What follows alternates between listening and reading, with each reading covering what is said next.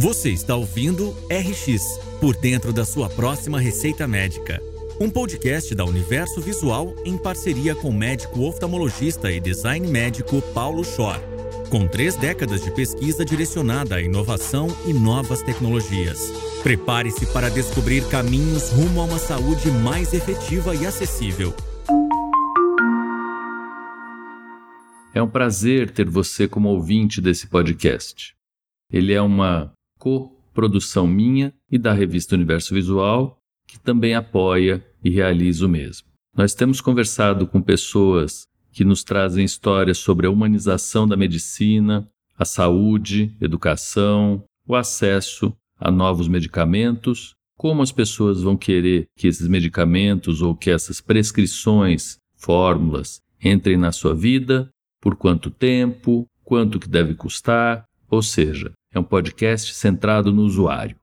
A cada semana eu converso com um convidado ou convidada e na semana seguinte faço a repercussão dessa entrevista. Será um prazer contar com o compartilhamento de vocês desses episódios e também com novas sugestões para próximas pautas. Comentem e sigam nas redes sociais. Obrigado.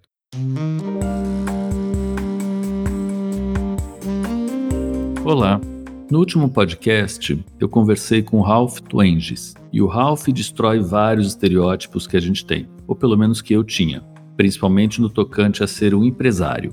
O Ralph tem uma energia invejável, e ele tem toda a formação para ser um empresário clássico.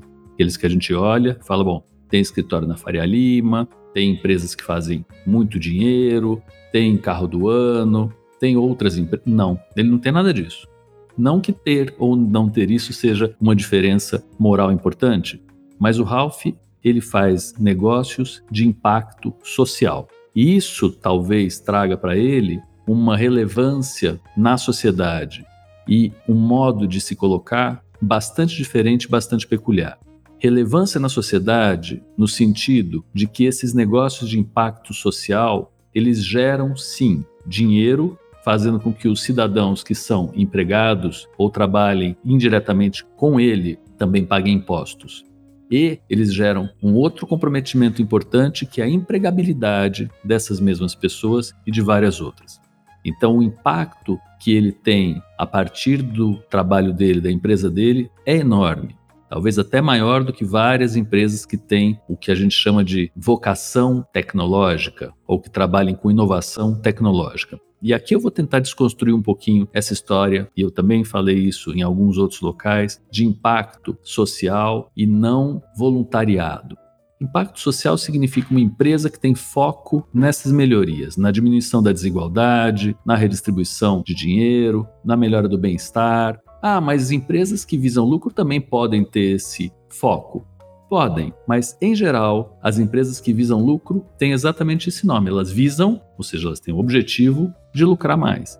E que têm impacto social têm o objetivo de ajudar a sociedade, mas aqui o que eu estou dizendo para vocês é que também existe um aspecto econômico importante envolvido nisso. Não é à toa que o Ralph tem uma formação em direito, em economia, e o Ralph é uma pessoa extremamente capacitada e profissionalizou todo esse ciclo. E aí a gente entra no segundo aspecto que eu estava falando. Isso precisa ser profissionalizado. Não tem nada a ver com voluntariado, não tem nada a ver com amadorismo, não tem absolutamente nada a ver com fazer nas horas vagas. Ele faz isso como a profissão dele. E isso dá dinheiro suficiente para se manter com um bom padrão de vida, empregar várias pessoas, ter recurso para reinvestir nesse e em outros negócios, portanto, é algo que é altamente sustentável não é um empreendimento que se faz como se fosse alguma coisa além do que a gente faz, principalmente na nossa vida. Isso eu acho que é fundamental ficar pontuado. Há necessidade de profissionalismo em negócios de impacto social. O mesmo profissionalismo, ou até mais, porque a gente tem até que vencer essa barreira de ah, é impacto social, a gente chama as pessoas para ajudar, faz nas horas vagas voluntariado. Não, não, não. Pode ter alguns voluntários trabalhando, que bom que tenha, mas a gente precisa ter uma organização, uma execução que seja extremamente profissional. Vou trazer para vocês uma experiência, uma visão que eu tive hoje.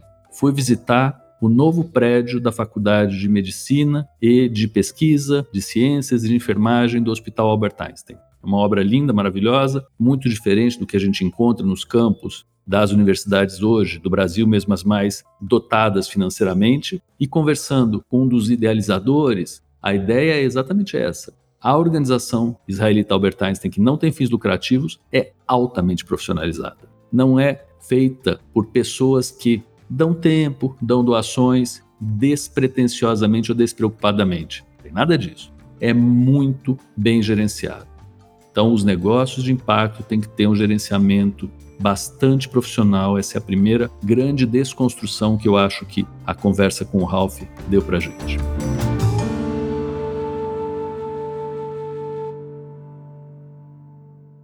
Segundo ponto que se coloca e que hoje em dia faz muito mais sentido na minha cabeça, ou pelo menos tem sido muito mais falado do que era no passado. Propósito. O propósito é algo que guia as gerações mais novas, claro que guiava também as gerações mais antigas. A gente só não falava disso ou falava muito menos disso. E as pessoas grudam em propósito e recheiam o que elas estão fazendo de outras coisas. Por exemplo, o melhor salário do mercado. Não, não dá para você pagar o pior salário do mercado e falar, olha, mas aqui tem propósito, venha trabalhar junto comigo. Não. O salário pode ser justo, não precisa ser melhor do que o resto do mercado, mas existindo o propósito, provavelmente os jovens vão ficar mais tempo, mais felizes, trazer mais gente, dar mais resultado para a iniciativa que você teve. E aí uma historinha que eu tenho é a seguinte: eu fui fazer há quase 10 anos atrás uma série de oficinas de inovação dentro do Colégio Bandeirantes, um colégio em São Paulo que eu já citei em alguns outros podcasts trazendo uma experiência que eu tinha tido na Índia junto com o pessoal do MIT. E coloquei essas oficinas de inovação, de criatividade, como algo com um impacto tecnológico. As pessoas nem sabiam bem o que era isso, mas era para construir produtos para fazer com que as pessoas tivessem uma melhor qualidade de vida, e a gente fez em vários temas, mas que era muito com uma casca de empresa com fins lucrativos. Primeira coisa que eu ouvi dos jovens, jovem, jovem mesmo, 13, 14 anos. Que tal a gente falar de inovação social? Nem sabia o que era isso em termos de inovação social há 10 anos atrás. Mas foi o primeiro banho que eu tomei, foi muito bom. Foi um banho muito relaxante, muito revigorante, de saber que os jovens têm o propósito na frente e eles seguem o propósito. E se eles estiverem bem alicerçados e em volta tiver um colchão que suporte as necessidades básicas e um pouco mais, eles vão em frente. Eu acho que isso é algo que a gente suga fácil da conversa com o Ralph. E eu vou acabar comentando o que ele coloca no podcast, e eu também tenho como uma historinha muito gostosa de contar, que foi o começo da Renovatio. Essa empresa que ele criou e que começou como uma ONG, e antigamente a gente chamava de ONG, né? Depois a gente começou a chamar de empresas de terceiro setor, hoje são empresas com impacto social.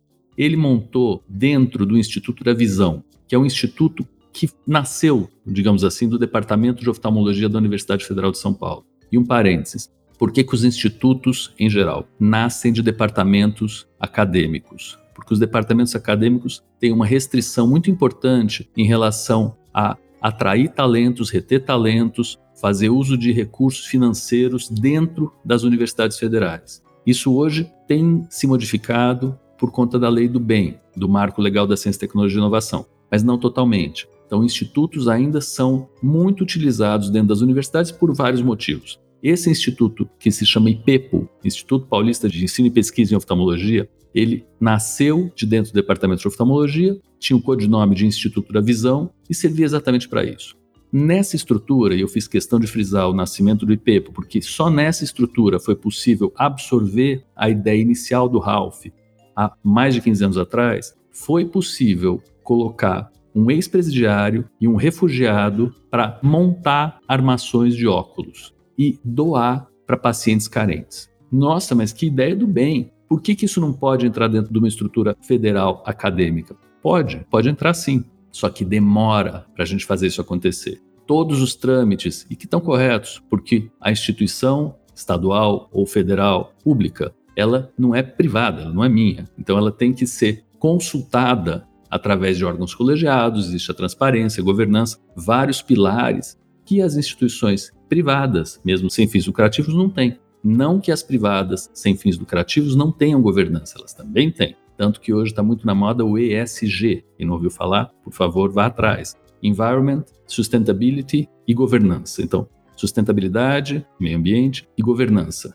As instituições todas são muito cobradas por esses três nomes daí. O Instituto da Visão, IPEPO, também é muito cobrado por isso, mas com a agilidade que ele tinha e na época com a visão empresarial e inovadora, vou dizer assim, do presidente que voltou a ser presidente há pouco tempo, que é o professor Rubens Belfort Jr., absorveu essas pessoas. E eu estava próximo, por acaso, e achei o máximo e dei muita força. Por isso que o Ralph fala que nós fomos, eu e o Rubens, as primeiras pessoas que absorveram esses lá dentro. E vocês não imaginam a dicotomia que existia entre um certo medo de quem estava no sistema de falar, nossa, mas essas duas pessoas não são perigosas, e ao mesmo tempo o amor, assim, a paixão que desperta na hora que você via o trabalho dessas duas pessoas. Tanto que uma delas continua com o Ralph até hoje e ele cita isso. Eu acho que essas são histórias muito impactantes e que combinam bastante com o que o Ralph contou pra gente e que é uma lição de vida e traz para mim esse contorno que vale a pena pensar. Vale a pena pensar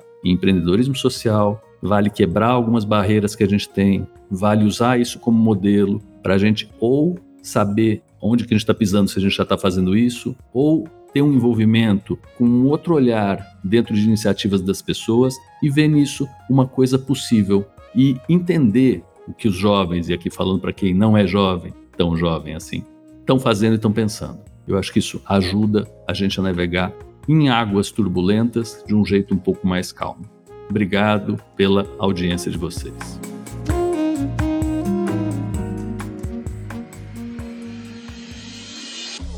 Você acabou de ouvir RX por dentro da sua próxima receita médica com Paulo Schor. Aproveite para se inscrever em nosso canal e acompanhar semanalmente as histórias e repercussões que serão apresentadas por aqui. Siga também as nossas redes sociais, arroba Revista Universo Visual e arroba Paulo Schor.